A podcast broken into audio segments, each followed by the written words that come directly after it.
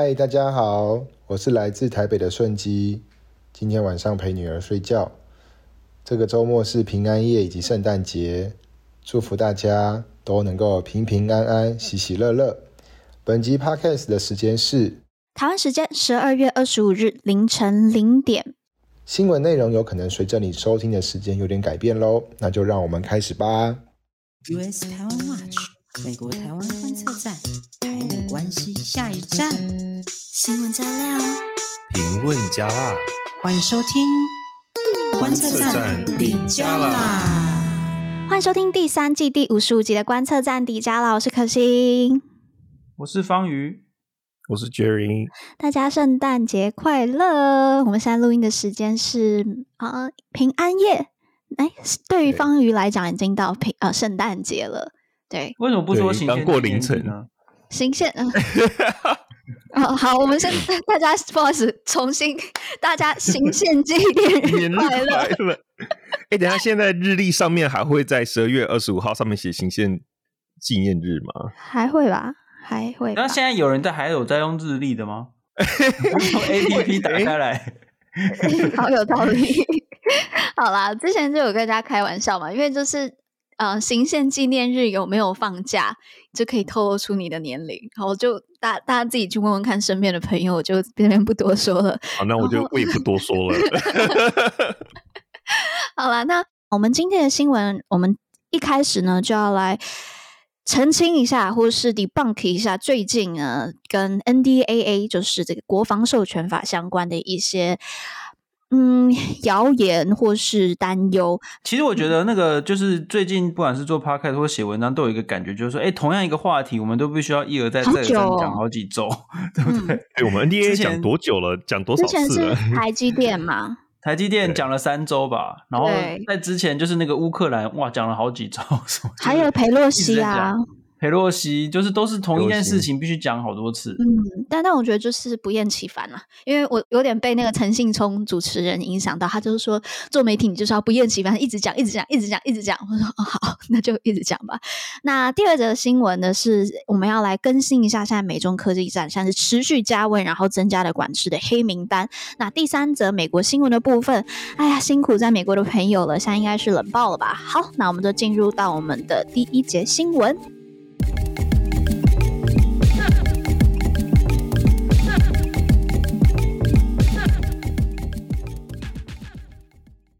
OK，在美国的二十三号的时候，那总统拜登呢就正式签署通过了二零二三国防授权法，我们通常就是敲打 NDAA。那同一天呢，就是呃已经通过在参议院的这一个二零二三年财政年度拨款法案，也以两百二十五票对上两百零一票在众议院通过了。所以是说，他先在参议院先通过，然后现在也在众议院给通过了。OK，那这一步。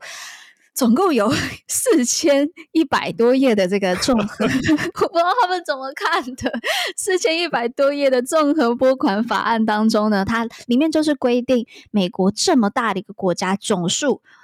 一点七兆美元的大大小小的预算，你要怎怎么用，分配在怎么分配，然后当然。就是这个预算里面也包括这个军事预算。那我们的团队就有发现呢，就是不少台湾民众对于美国对台军售在国防授权法还有这个拨款法案中的差异，就有一些疑问，想说，为什为什么在 NDAA 国防授权法跟这个拨款法当中好像有一些不太一样？然后就会有人推推断出，就说，诶，美国对台湾的承诺是假的这样的结论。好，这个是一个非常非常错误的。嗯，或是曲解的一个结论，那我们必须要好好来讨论一下。那我们一个一个来，我们就先来摘要一下 NDAA 国防授权法当中对台湾的军援内容有哪些，然后我们接着再来了解一下国防授权法跟这个年度拨款法有什么样的差别，为什么会不一样？好，Jerry 先来讲一下好了。好，帮大家复习一下，就是这个 NDAA 国防授权法，它其实就是一个预算的法案呐，然后每年都要通过去审核，就是明。下一年度的军事预算，那在这个二零二三年的国防授权法里面呢，它里面是提到台湾的部分，讲到未来五年，就是二零二三到二零二七这一段时间，最多将提供台湾一百亿的军事援助。那这个军事援助，它的它的使用的名称是 Foreign Military Finance grant assistance。那这个 grant assistance 它其实就是因为是个 grant，对不对？grant 就是奖助金、补助金、赠金这样子。那我们就是通常就理解为它叫无偿军援。我们之后就是讲它叫做无偿军援或是 grant。然后另外也是在这五年之间呢，会在另外授权提供台湾二十亿美元的军事融资。那这个就是，嗯，对，那这个也是 FMF，就是刚刚讲到 Foreign Military Finance 的 loan，那这个就是贷款。所以其实有这两部分，嗯、这是第一项，就是给钱呐、啊。然后呢，第二个部分呢，这个 NDA 里面讲到最重要的是要优先把美国的超额防卫物资提供给台湾。授权美国总统为台湾打造这个区域应变的军备库，把武器弹药储存在台湾。那同时赋予台湾跟北大西洋公约组织、南翼跟东南翼国家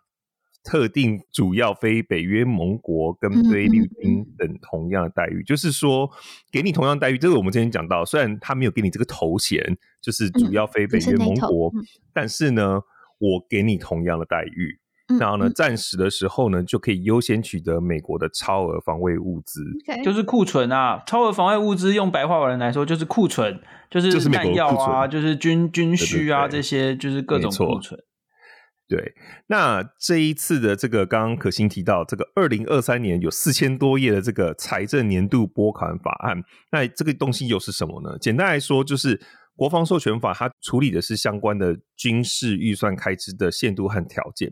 其实就是提供法源依据啦。嗯、那实际上到底会从就是国会这边，它还有一个拨款委员会，实际上会拨多少款，就是由这个拨款法案来做整体的财政规划。嗯、所以一个法案就是负责开出计划预算，然后另外一个就是来审核预算，然后做拨款的规划。嗯、这两件事情其实是有相关，但不完全一样，而且其实也不会冲突哦。就是说，一个是预算。那一个是说，哎，那我们确定就是先拨这些款这样子哦。那而且呢，国会拨的这个款，就是国国会同意拨的款，也不代表就是最后行政部门要做的事情嘛。因为等于就是你看，现在国会部门他随时都必须要审查这一个行政部门要做的事情，以及行政部门要用到的这个款项。所以说，呢现在呢，就是说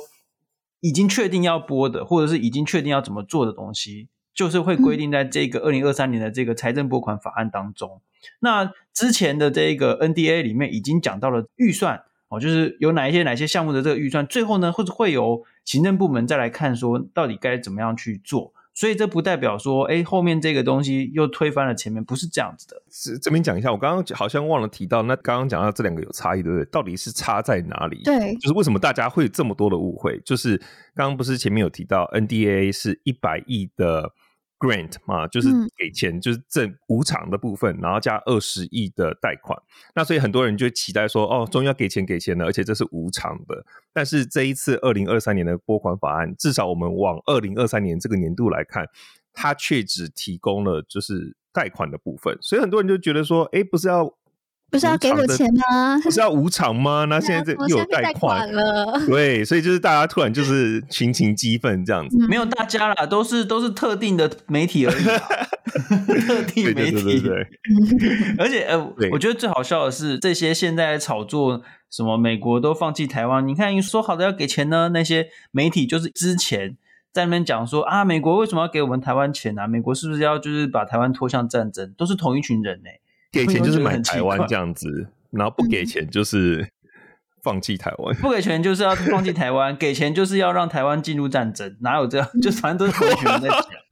哦，真的是很讨厌。但是现在美国的这一个有两笔钱哦，一笔钱是每年二十亿，总共五年，那所以加起来总共一百亿，这个是 grant，就是无偿军援的部分，这个预算是已经通过了，就是在 NDA 里面已经通过。嗯另外一笔钱是二十亿的 loan，就是二十亿的贷款，就是我们刚才说的那个叫 FMF，就是 Foreign Military Finance，这个是贷款。OK，那那个二十亿美元的贷款本来就是跟前面我们刚才说的一百亿是两笔钱。OK，那这个二十亿美元的贷款这个部分是在这个拨款法案当中又已经确定要拨的款。哦，所以说后面这个二十亿确定要拨的款。不会推翻前面那个一百亿已经通过了那个预算，好，这是两笔不同的钱，所以说你不能用这个后面这个说啊，你看这个后面这个是确定贷款，所以前面的一百亿就不见了，没有，没有不见，嗯、就是说前面那个预算已经通过了，OK，所以这个是大家需要先了解的这个事情。这个贷款的部分跟前面那个一百亿的部分，其实都有都是有这个很多国会议员在讨论说，那这个钱到底该怎么给？OK，那这个该怎么给？为什么会这样呢？是因为资源有限，欲望无穷嘛？对，就是预算永远都是会有彼此的这个排排挤的效应哦。那这个尤其是我们刚才说的这个外国军事融资 FMF 的这个部分，哎，大家知不知道目前美国的外国军事融资贷款的部分主要给了哪些国家呢？主要给的国家包括以色列、埃及跟约旦哈。以色列拿了三十三亿美元，埃及十三亿美元，约旦四点二五亿美元。哎、嗯，大家想想看，以色列跟美国是什么关系？也是最非常亲密的伙伴关系。他拿三十三亿美元这样子，嗯、对啊。那但是其实这些国家，不管是以色列、埃及、约旦这些国家，经济规模都比台湾还要小，小等于就是我们其实比他们有钱啊。那你你在一个很有钱的状况之下，你又拿了很多很多的钱，大家想想看，我们先拿了一百亿，然后又再拿了这个二十亿的这个贷款部分，已经比所有其他国家 都还要多了。然后甚至对这个，而且我觉得大家要理解，就是台湾并不是没有钱，我觉得台湾目前防卫就是国防的问题是在于说，我们拿到东西的速度不够快，对不对，方宇？没有错，所以这是为什么美国要给这个一百亿的 grant 跟二十亿的 loan，就是因为其实美国就认为说，就是尤其是在这个乌克兰的这个战争中，美国看到就是说，哎，你看你每一笔的这个军售啊，我们从开始争取到审查到通过到最后拿到那个货都好久哎，就是五到十年。嗯嗯嗯、对，那所以说这次等于就是你这个为什么要规定这一百亿加二十亿的，就是等于直接替台湾下单的那种感觉。哦，就是你不要再一从头开始搞，不用不用，你现在就是规定你 OK，你就是这一百二十亿就是赶快买，哦，赶快买，那就是你赶快把这些东西先通过这样子。那这个赶快拿到，因为因为现在大家你看，嗯、大家知道我们之前有提过一个东西叫做二零二七年 Davidson's 那个窗口，哦，戴维森窗口，就是那个美国前印太司令就讲说，二零二七年是这个中共最有可能，而且是会开始有能力攻击台湾的那一年。所以我们现在这个时间不多，你要赶快加强我们的这个防卫，这样子。那所以美国其实有点像是逼迫台湾赶快要加速的 进行这些事情，这样子。嗯嗯嗯。所以我觉得 NDAA 大家对 NDAA 的重点理解其实是画错重点，重点不是在于说到底美国要给多少钱，多少钱是融资，多少钱是就是直接是 grant 这样给钱，而是说 NDAA 的重点是在于赶快加速就是这个武器转移的过程。嗯，就是他提供了非常多的方法，包括刚刚前面讲的这个，就是库存，赶快把它送到台湾附近这样子，嗯，这个才是最大的重点，因为时间不够了，你就只有这五年了，你要赶快把武器给台湾。对，其实之前跟华府的一些研究员开会的时候，他们有提到，就是说，其实台湾过去二十年在军事改革上面真的耗了非常非常多的时间了。那现在我觉得，美国是已经看到，不管是俄乌战争的在眼前发生的事情，或是戴维森窗口，都不断在告诉我们来不及了，要动作快。我觉得李喜明将军其实也有一部分也是在提到这部分嘛。那我这次去到德国，我觉得让令我蛮惊讶的一件事情是，我听到一个议员，因为之前美国跟德国之间的不是说一直在吵，就是说德国应该要付多一点钱嘛，就是在那个 NATO 上面要付多一点钱。嗯、然后这个议员他就讲到说，我觉得我们德国确实要多付一点钱。然后其实我当下听到就觉得，对啊，就其实刚才方宇跟 Jerry 在讲的时候，我就一直觉得好像。台湾一直还有一部分的人，或许有一个 mindset 是，因为太不想打仗，或是不知道什么什么原因，所以好，我不要任何的防卫自己，我不要任何的去增加我自己的军事预算，然后任何一个增加我军事预算的，好像都是会导向战争。但重点是，对方现在在威胁你了，然后二零二七是那一个最危险的时刻，你已经没有时间再去说要去避战，或是我要去跟你就是。防御是最好的避战的方式嘛？这也是我们编辑室很多人都在一起讨论的事情。就是我们觉得自己的国防本来就要自己扛。就如果你自己都不愿意扛，其实也没有人就是能够去帮你。而且这个 NDAA 当中有规定，台湾必须每年增加国防预算，才能保持获得美国 FMF 的这个资格。也就是说，不管是赠款还是贷款，前提都是台湾要自己先增加我们的国防预算。就是我们要向世界展现我们的国防决心。我记得在去年，美国不是也有一个是台湾 Authorization Act 嘛，就是提出来的，也是要求台湾的国防预算应该要提升至三三 percent 吗？还是多少 percent？就是三 percent 的那个 GDP。对。我觉得现在外媒看到台湾，我们会看到很多什么黑熊学院呐、壮阔台湾呐，我们的人民在上很多的课程，好像我们就人民皆兵，很有那个防卫意识。但你进去直接看到我们的国防预算的时候，那又是你会觉得哈，认真吗？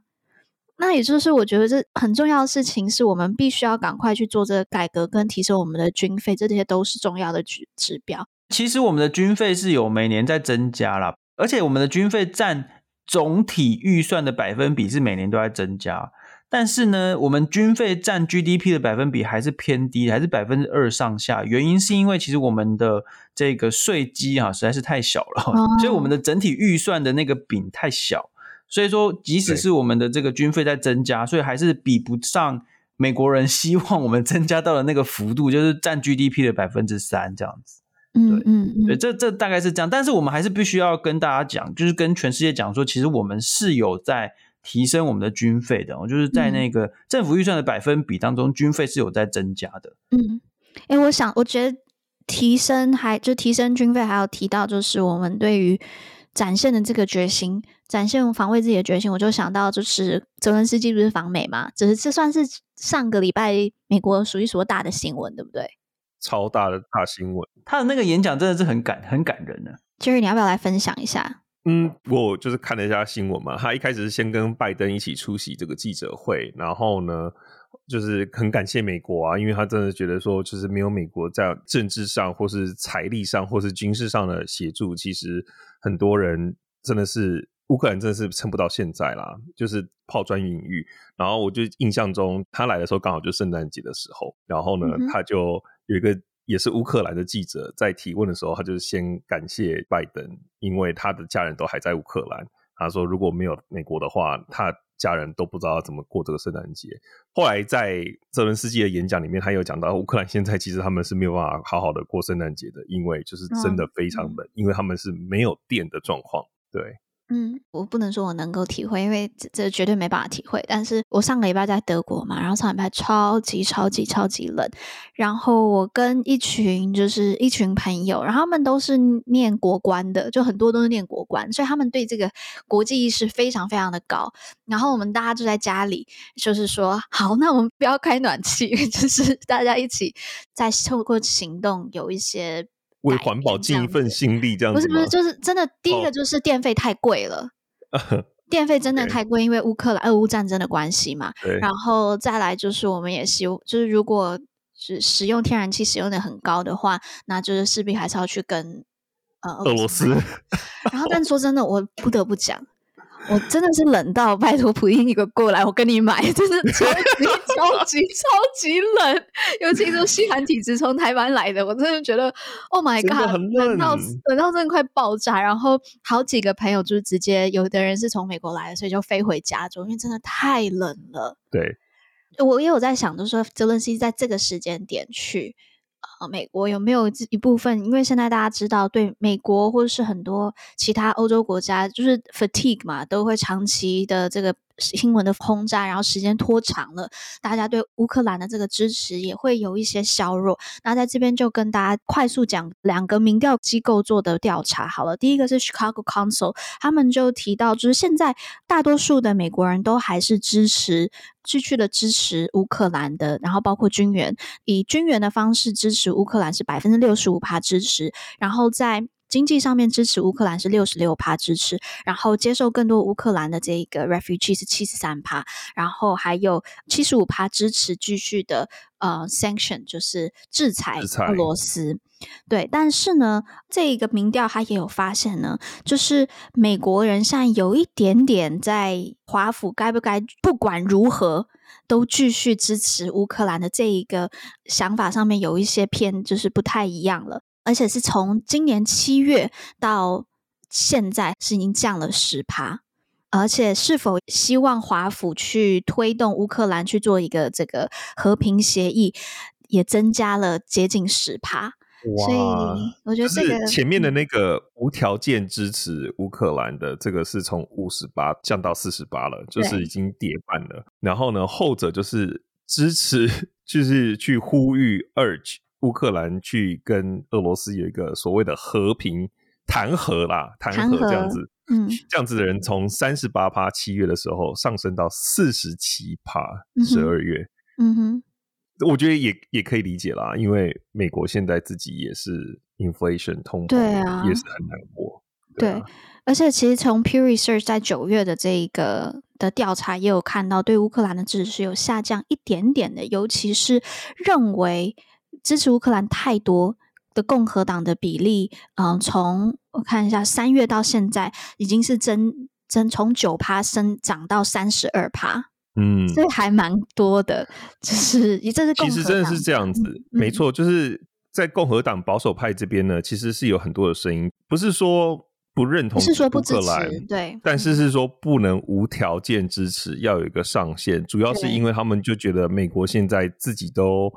自身难保了，那没有办法让继续一直开支票，然后这个就我就有看到，就是泽伦斯基后来跟拜登开完记者会之后，他其实有到国会去做这个。演讲，然后呢，就是参众议院一起联席这样子的演讲，嗯嗯，joint session，当然场面非常的壮观，你知道，他就是进场的时候，每一个人都要跟他握手，然后我有看到有人拒绝的吗？不会去拒绝，都他都是别人主动来跟他握手啦，他不会主动跟别人握手。对，我有看到我自己几个我们家这一区的那个众议员也有冲过去跟他握手。嗯哼 那但是就是在演说的时候，当然就是很多地方都很感人，然后很多就是大家都会起来鼓掌。但是我就注意到几个，就是因为我是看 C-SPAN，就是美国的一个算是一个专门报道国会的媒体吧。嗯、然后呢，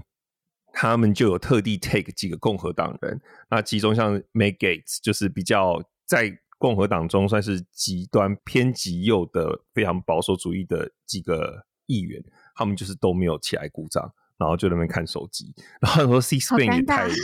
也太懂了吧？就是他们就还特意特意去 take 那几个人，嗯嗯，所以你就可以看出来，其实无条件支持乌克兰，或是要不要继续支持乌克兰这一点上面，其实国内是已经开始逐渐有分歧的，所以就可以理解到说，就是我们刚刚前面不是讲拨款法案嘛？在拨款委员会里面，其实两个议员嘛，就是一个是共和党，一个是民主党。呃，民主党就是 Chris Coons，然后共和党就是 Lindsey Graham，这两个大牌的参议员，他们就提到说，因为这个钱真的是不够了，就是再继续这样给下去，可能会压缩到国务院的其他的预算、嗯嗯嗯、其他 program 的预算，所以这其实就是他们的考量之一。嗯嗯嗯。哎、嗯，这个补充一下数字哈，就是美国到目前为止已经给出去给乌克兰的军事援助，大约数目在一百八十亿到两百亿之间 美元哦。这是。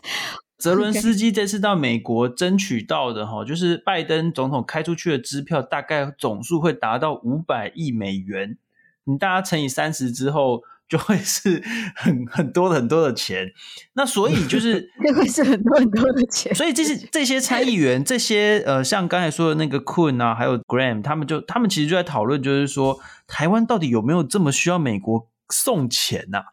其实没有嘛，对，其实我们觉得没有，我们不是没有钱，对不对？就是我们其实真的应该要自己来出这笔。那而且你看很有趣的是，这一次泽伦斯基到美国，所有媒体 quote 最多的金句就是说，泽伦斯基就跟美国人讲，美国的国会议员讲说，各位。呃，虽然我们现在拿了很多的军事援助，但是这个是所有人对于未来这个国家安全、全球整体安全的投资。没错，方宇，我正要讲这一句话。对对对，没错没错。嗯，他就说我我们乌克兰会很负责任的，就好好的运用这笔钱，然后运用大家的投资来就是维持整体的安全，然后把俄罗斯人防卫这样子。他他也讲到大家的那个心坎，大家的有担忧处了。他其实讲的是说，因为他前面有先提到说。不管是乌克兰对俄罗斯，或是中国，或是到澳洲，其实世界这些地区都是 interconnected。一旦一个地区情势紧张，其实它的影响范围是全球性的。这个我们也在俄乌战争中看到这一点。所以他说：“你给我的钱不是 charity，是 investment。嗯、你是在为大家的稳定和平的未来做投资。嗯”所以我觉得这个就是真的很厉害，就有点像台湾之前的策略，就是把地区的危机拉升到这个全球安全的层次，嗯、我觉得就可以比较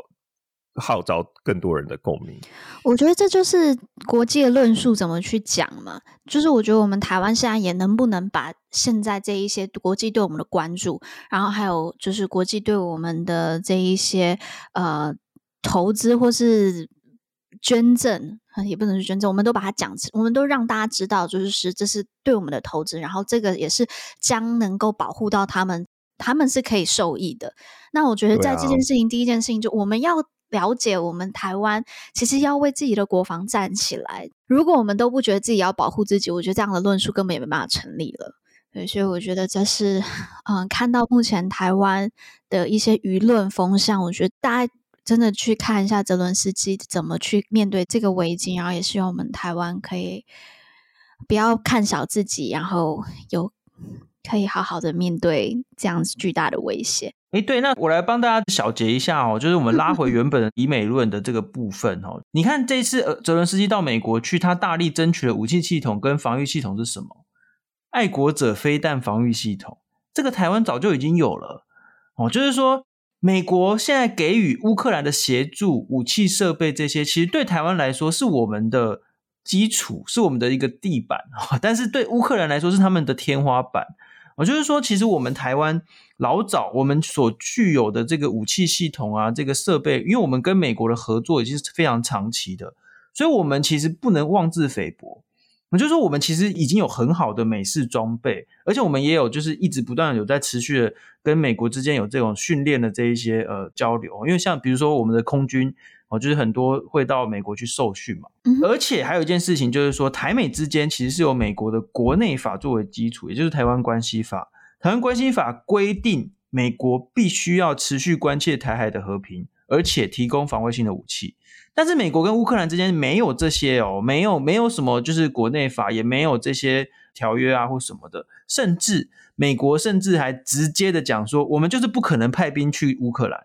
讲了很久，我从二零一四年讲到现在。但是美国会不会派兵到台湾？呃，拜登总统讲了四次说会，四次，不止拜登，还有那个 Austin，Austin 也证实了。这个国防部长就说，就是我们总统说的很清楚啊，对不对？所以。所以总而言之，你看哦，我们在台湾反而有一大群人整天讲说美国就是要放弃台湾呐，台湾拿的武器都是没有用的啦，然后那个什么就是什么首战即终战啊，这个中国一打我们一定输啊，等等这种失败主义，我们必须首先辨识出这些失败主义背后的目的，他们其实就是想要我们赶快投降之类的，或者赶快签个什么和平协约之类的。嗯简单来说，就是我们要对自己有信心哦。就是说，我们台湾真的是能够生活到生存到现在哦。然后我们建立了这个民主体制，而且我们跟美国有密切的合作，这些事情呢，都是我们的这个呃立足于整个国际社会的根基。那我们必须要去继续的好好的去做准备哦。那么唯有就是好好的备战哦，让独裁者知道说，如果他使用武力的话，他必须付出很庞大的代价。这样子他才不敢打哦。那如果说独裁者觉得说，我如果使用武力，你马上就会投降，那他立刻就会打啊，对，不打白不打的那种概念，对，对不对？我记得那个时候，呃，方宇访问李喜明总长，他最后说的一句话是：“软弱害怕会引来战争，唯有坚定信心才能避免战争。”嗯，没有错。嗯，这句话也送给大家。好，那我们就赶快进入到第二节新闻。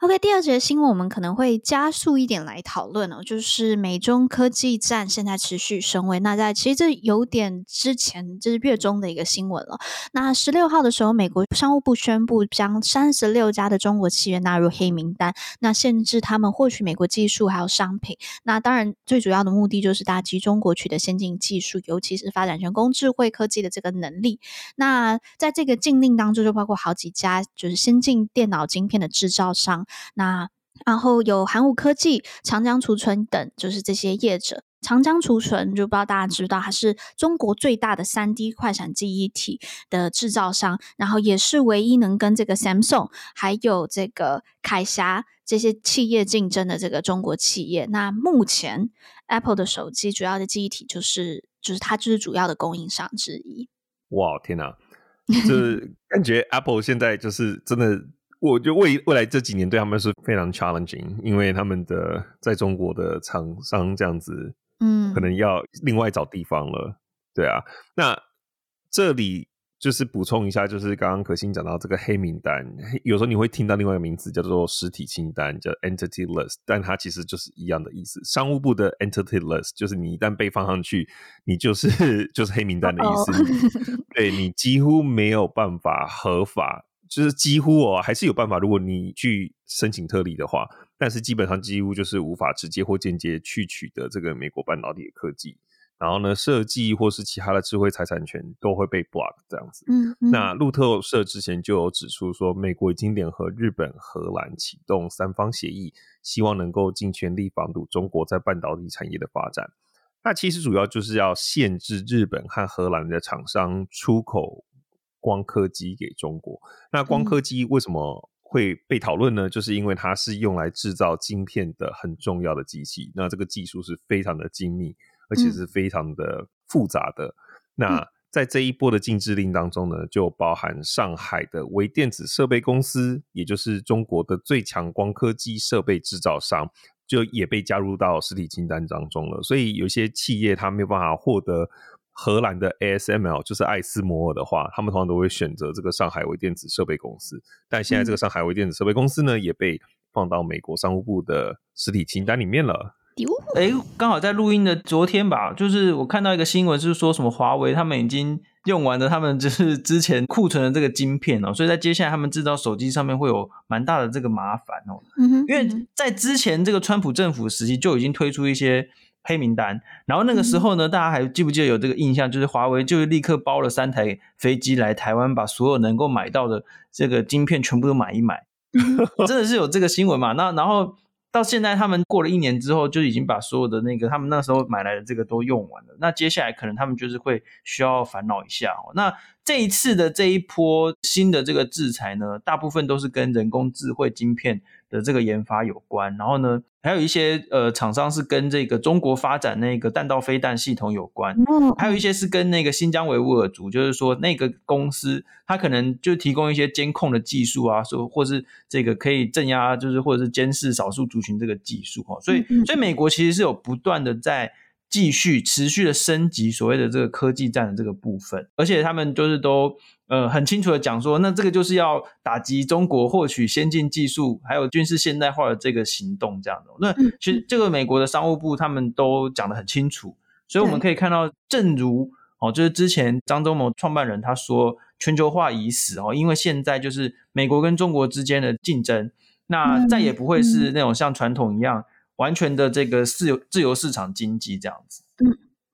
诶，那刚才其实方瑜 Jerry 在我们刚才讲的这一些都是比较属于硬体的吧？那其实，在软体的部分，就是现在也有一些跟科技相关的一些争议。那就二十二号的时候，TikTok 就是又有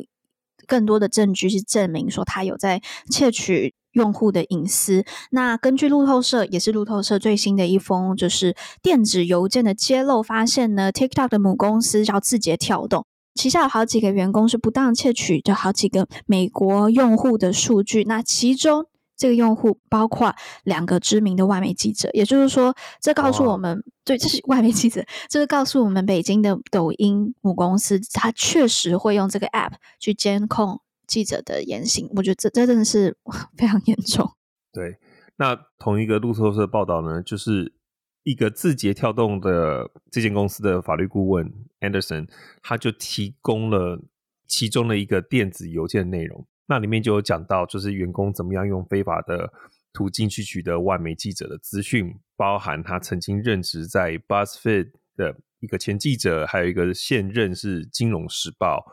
Financial Times 的记者的用户数据，然后并且试图透过搜寻 IP 位置去看他们的言行。对对，然后目前这两间媒体公司都有公开发言指出，就是对于 TikTok 公然无视记者与 TikTok 用户的隐私深感不安。那《金融时报》这边，他们是说他们要进行全面的调查，然后之后就会给出那个正式的回应。嗯嗯，不过，发言人已经强调说，监视介入记者的工作或是恐吓消息来源，都是完全不能被接受的举动。嗯、那 TikTok 那边当然就是罐头回复、就是，此地无银，此地无银三百两来了。对，他的发言人就说，TikTok。遵守适用法律，以及检测和防止诈欺和不真实的行为，并不会监控使用者。但是呢，另外一个媒体公司 Forbes，他就有调查，就是说字节跳动的内部审计团队的确在计划使用相关的定位讯息来监视美国的公民个人，而不是只有针对投放广告的这个用途而已。对啊，这个其实接二连三，《金融时报》这个 Forbes，然后这个路透社。各家媒体都已经在讲说，呃，其实现在真的 TikTok 真的是在 监控了，这个监控记者，这已经不是新闻了，这已经这早就不是新闻了，没有错。所以现在的这个趋势就是有越来越多的那个美国的州政府，现在已经有十九个州的那个国会通过法律禁止州政府的公部门使用抖音，就是安装抖音。然后呢，联邦参议院哦，就是美国的参议院已经通过了相关的法案，就是要在所有的公部门禁止使用抖音。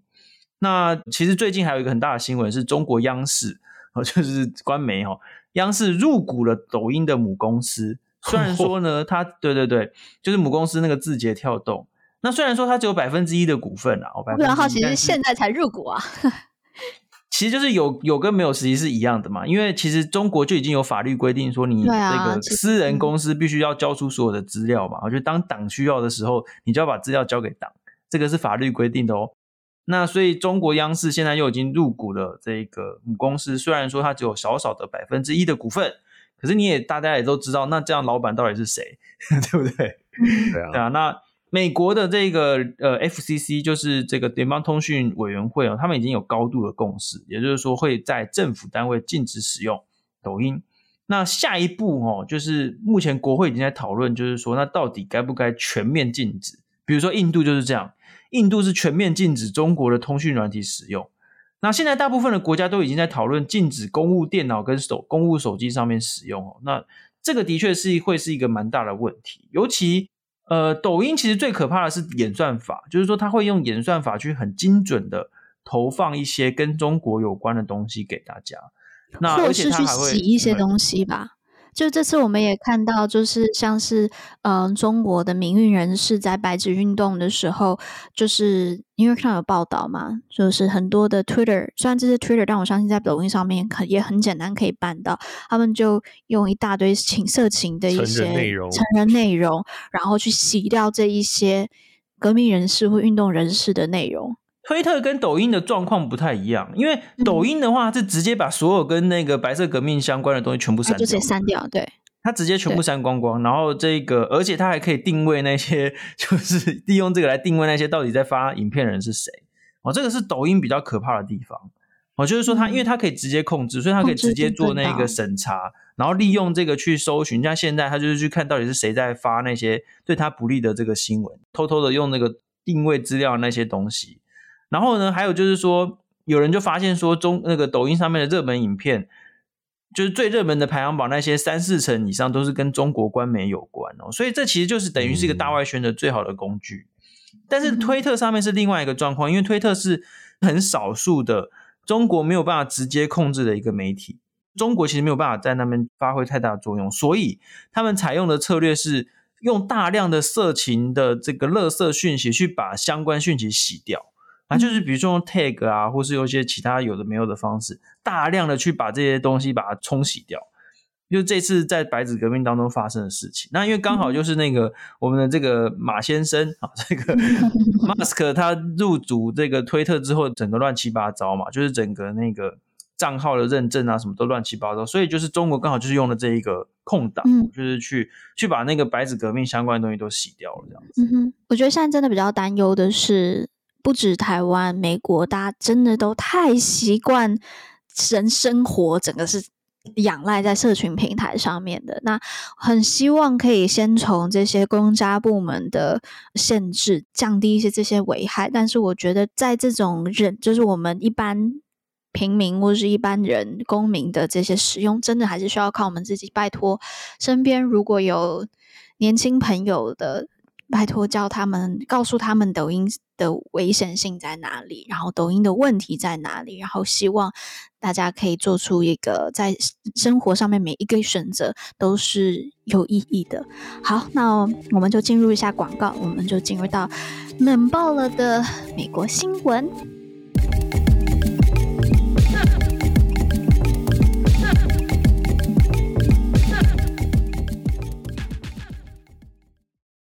我们都希望自己能够客观中立，对待人事物一视同仁，但事实并非如此。偏见无时无刻影响着我们，造成对立，不仅分割你我，让彼此受伤，也让许多人因此失去机会。究竟为什么人们会产生偏见？我们又是否有机会能够摆脱它呢？美国知名记者杰西卡·诺戴尔经过十余年的调查，发现偏见的形成在于大脑的视觉印象。我们会将自己看到的事物与个人的成长经验与社会环境连接，形成惯性思维，最终不断地深化形成偏见。不过，根据统计，成见并非牢不可破，就是怕的人可以透过训练扭转偏见。观测站要在这里跟大家推荐由皇冠文化出版的《隐性偏见》这本书，荣获世界经济论坛 （WEF） 的年度最佳书籍，也荣获美国记者和作家协会非小说类作品荣誉奖。让我们一起透过这本书《隐性偏见》，全面破解惯性思维的认知陷阱。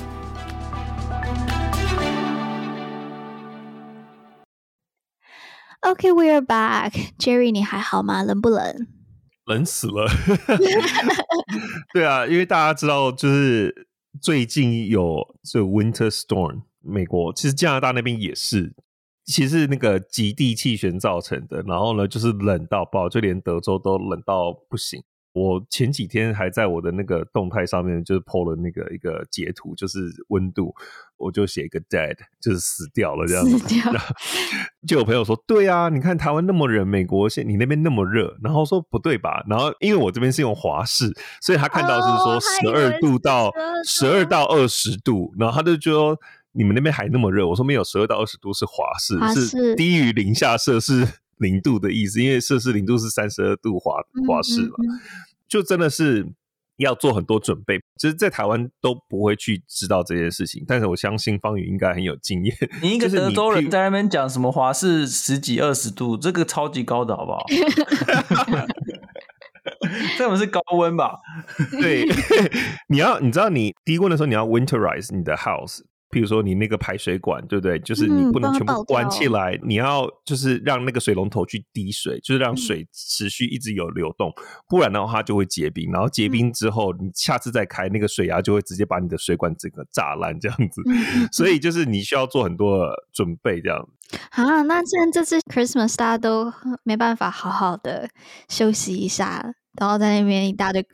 一大堆的准备工作，就就比如说，如果你家里有树的话，你要去那把树包起来，不然树会冻死啊什么的。因为很多人之前二零二一年，大家还记得，就是二零二一年德州也是有一个大冰风暴嘛，然后死非常多人，因为我们这边的电网就是不够。你还记得德州的电网跟其他州是没有连接的，所以我们断电缺电，我们就真的是孤立无援。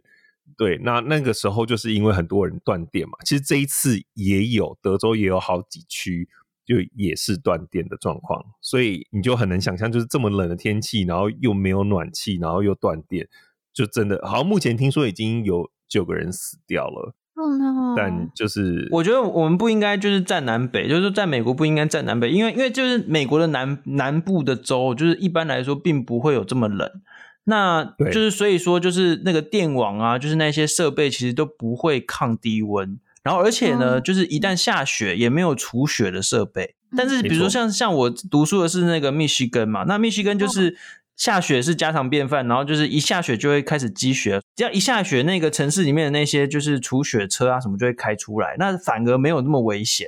但是如果在那些南方的州，就是你平常没有这这么严重的这个极端的这个气候的状况下，根本不会遇到，那就比较还好。可是因为最近几年这些极端的气候是越来越常见，尤其是在那些原本不怎么下雪的地方，开始一直在下雪。哇，那就会很危险。我记得是不是我们的 podcast 两年前还是一年前，我们也报道，啊、就是那个德国，然后也德国德州，然后也就是因为暴风雪的关系，然后路面好像结冰还是怎么样大化，嗯、然后造成超严重的连环车祸。这是一年前还是两年前？好像两年前的事，对不对？呃，就是我讲的那一次，就二零二一年的二月的时候，呃，对，哎，还是二零？天哪，已经。对，应该是二零二一年，二零二零年。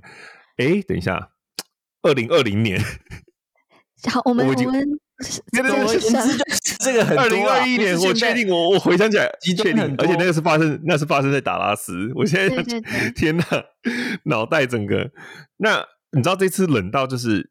德州最南，再往南就到墨西哥了嘛？对不对？然后在边境的那个城市就是 El Paso，你知道他们现在的温度到几度吗？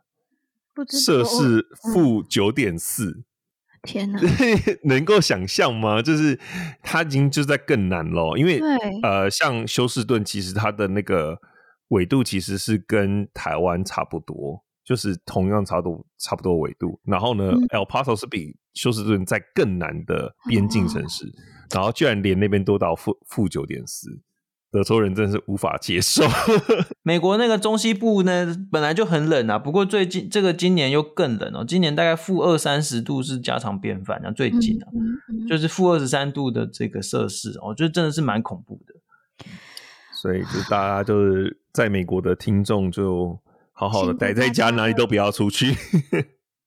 对，我我觉得也很好奇啦，我自己会比较想要知道的是，在这一次这么大的暴风雪后。嗯，这样子极端气候的嗯状况发生之后，我会很好奇，Pew Research 后之后会不会做一个对于全球暖化议题的一个，或者气候变迁变迁的一个调查。嗯、那我会如果有的话，我再随时帮大家更新好了。好了，那也希望大家如果在美国的 Keep Warm。啊、嗯，那在台湾的或是不管也是所有人啦，Happy Christmas！OK，、谢谢大家收听观测站底加辣，我们会讨论台美关系、国际动态，我们的粉钻 US Taiwan Watch 美国台湾观测站也会随时更新台美政治的动态。而这个 Podcast 就是在服务现在太忙只能用耳朵收听新闻的你，也会帮各位加料加辣。那听到最后，别忘了在你收听的平台 follow 观测站，帮我们按赞哦。我是可心，我是方宇。是 Jerry，我们下周再见喽，拜拜，拜拜。